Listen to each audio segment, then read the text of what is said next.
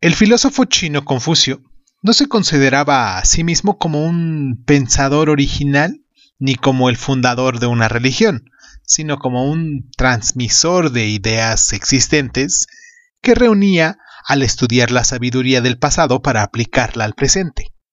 El sistema ético de Confucio, el Li, pretendía definir el comportamiento moral tanto de los gobernantes como de los gobernados, y se basaba sobre todo en la justicia y la sinceridad.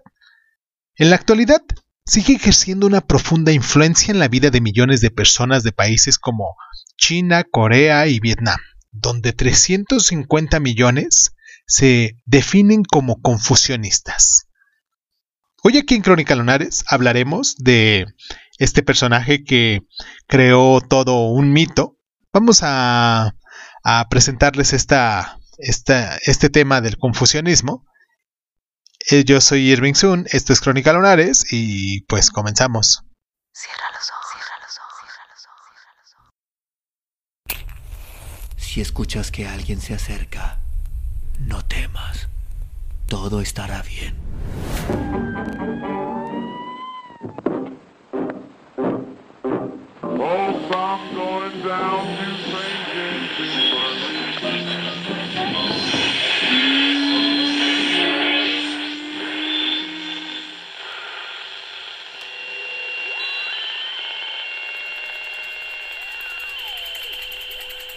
Estás escuchando, Crónica, Crónica, el lugar, donde, donde, donde tus oídos.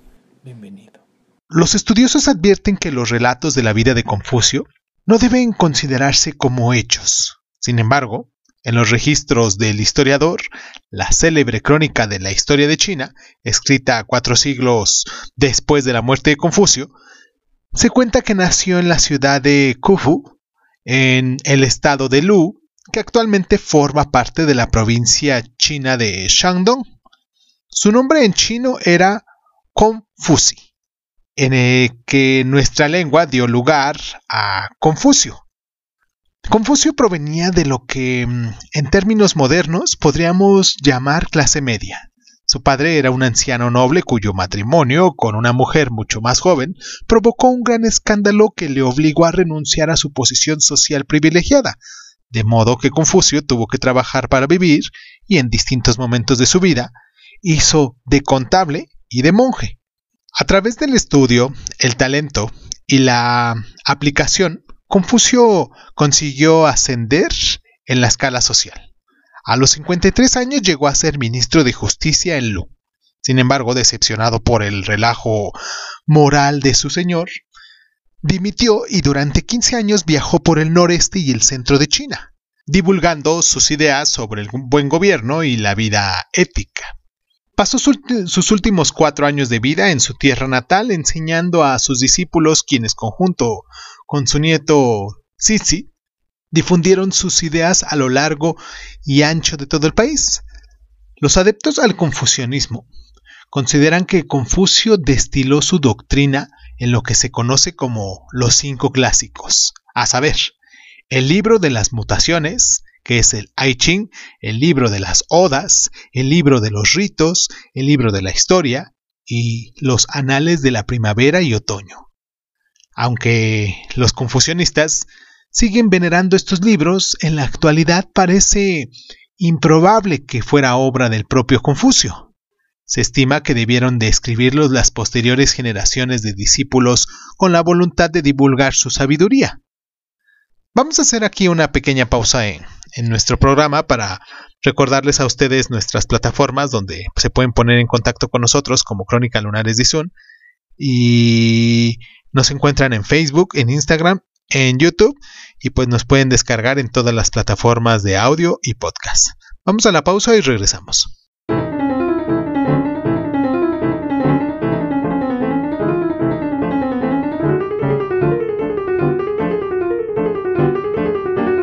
El texto verdaderamente clásico del confucianismo es Analectas, un conjunto de dichos y discursos de Confucio recopilados por sus discípulos unos 50 años después de su muerte, para dar a sus enseñanzas forma de sistema de creencias y prácticas. El trabajo resultó tan logrado que en el año 140 después de Cristo, bajo la dinastía Han, que gobernaba en una China recién unificada, el confucianismo se convirtió en la filosofía oficial del imperio y siguió siendo el pilar de las instituciones oficiales hasta el siglo XIX. Confucio extrajo sus ideas de una serie de fuentes, entre las cuales se encontraban los sabios indios y las creencias populares chinas. Junto con Buda, constituye una de las figuras más importantes de la época axial, una época en la que la comprensión de la religión experimentó profundas transformaciones en todo el mundo.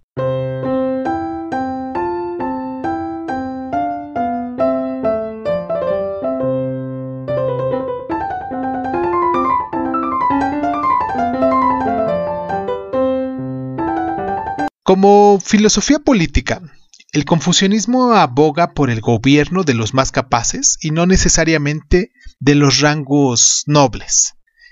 Sin embargo, la frontera entre la dimensión política y social, ética y moral se desdibuja muy pronto en el pensamiento de Confucio que promueve un sistema jerárquico de gobierno donde lo fundamental es la búsqueda de la perfección por parte tanto de los gobernantes como de los súbditos. Todos los hombres deben estudiar las fuentes del pasado y juzgar las situaciones del modo más beneficioso para todo el mundo. En suma, debe de ser un ejemplo de conducta igual que el propio Confucio. De modo que Confucio es un modelo de conducto, no una divinidad. Su código se basa en propios actos, más que en teorías abstractas sobre el comportamiento humano. No obstante, conviene recordar que Confucio no era un escéptico, era un devoto de los rituales tradicionales y del culto de los antepasados y pasaba largos periodos de silencio dedicado a lo que hoy denominamos oración. Pero no era esotérico, pues le preocupaba lo que ocurría en la tierra.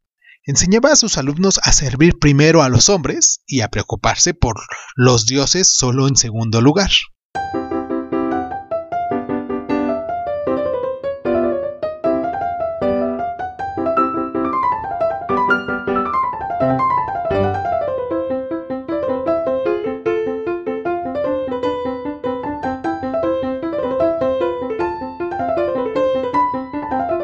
Confucio no hablaba de la vida después de la muerte. Su doctrina no se ocupa del tipo de preocupaciones espirituales que se encuentran en, otras religiones. En cambio, sí se preocupaba por brindar una visión de las prácticas vigentes en China, como los cultos antiguos, la primacía de la familia, que se le dice Xiao, el respeto a los ancianos y la lealtad.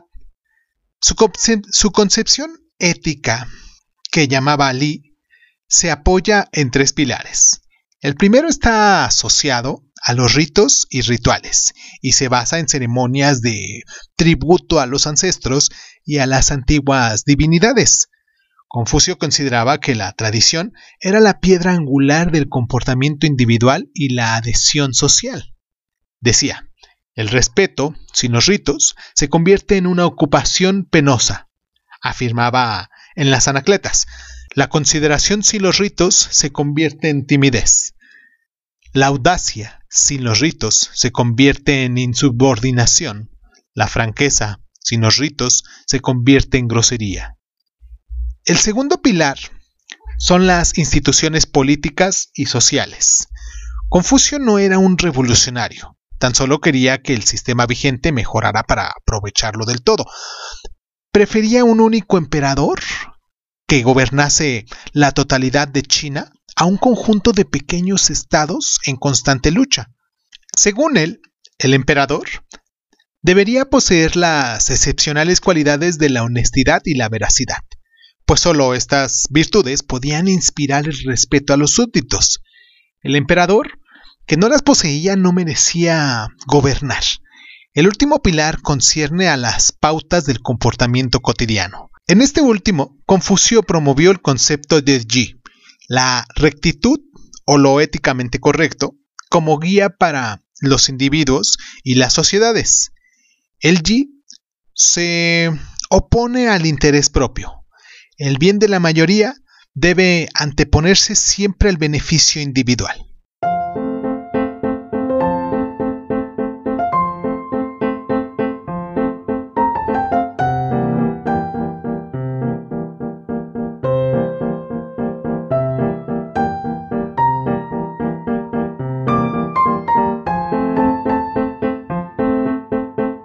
¿Acaso no basta un sencillo arroz para comer, agua para beber y un brazo con almohada para ser feliz? Las riquezas y los honores que se alcanzan sin escrúpulos me parecen tan futiles como las volátiles nubes. Confucio. El sacerdote jesuita italiano Matteo Ricci fue el primer europeo al que se le permitió penetrar en el bastión de los emperadores chinos la ciudad prohibida en Pekín. Asimismo, fue el primer traductor de los escritos de Confucio al latín, tras haber realizado el primer diccionario de chino-portugués. Ricci había llegado a China a través de la colonia portuguesa de Goa en la India.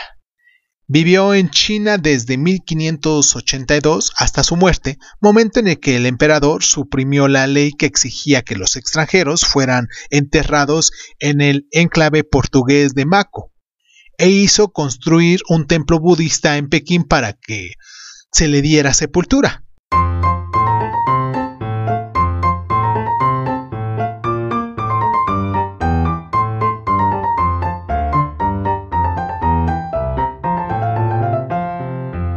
Sabemos lo que piensa el maestro sobre la cultura y sobre el valor de la cultura de la bondad, pero nada nos dice sobre los caminos que conducen al cielo.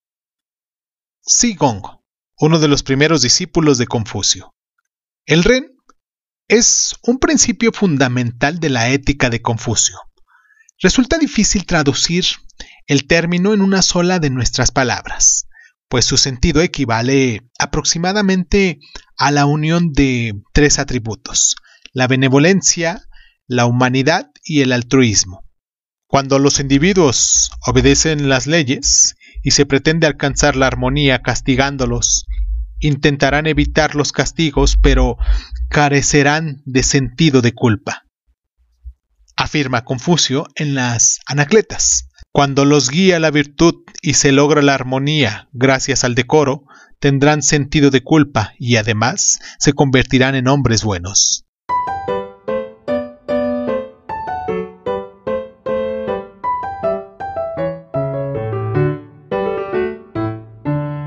En el confucianismo, lo más importante son los otros.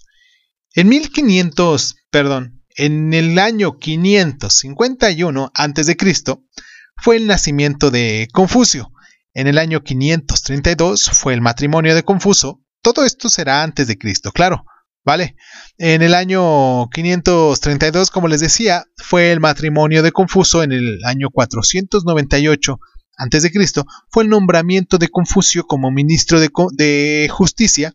En el 483, Confucio regresa de sus viajes para dedicarse a la enseñanza. En el 479 a.C., muere Confucio y en el 430 fue la publicación de las Anacletas. Esto fue todo por el día de hoy aquí en Crónica Lonares. Espero que tengan un muy buen una muy buena semana. Sé que hoy es día martes 29 de marzo. Estamos por terminar nuestro mes. Hoy es el último eh, programa que tenemos del mes de, este, de esta sección de, de mm, Martis Dice. sí, de, de Martis Dice, hoy siendo martes 29 de, de marzo, casi por terminar el mes también. Y pues los espero que se queden a continuación para hablar de los poetas de el libro de, de Friedrich Nietzsche, de Así habló Zaratustra de su libro Así habló Zaratustra. Recuerden que cada semana en Martis Dice estamos haciendo este recuento de sus, de sus textos del libro de, de Así habló Zaratustra. Y pues les mando un abrazo muy caluroso, les agradezco mucho el tiempo que se toman aquí para estar con nosotros. Y pues nada, esto fue Crónica Lonares, yo soy Irving Sun y muchísimas gracias, muchísimas gracias por estar.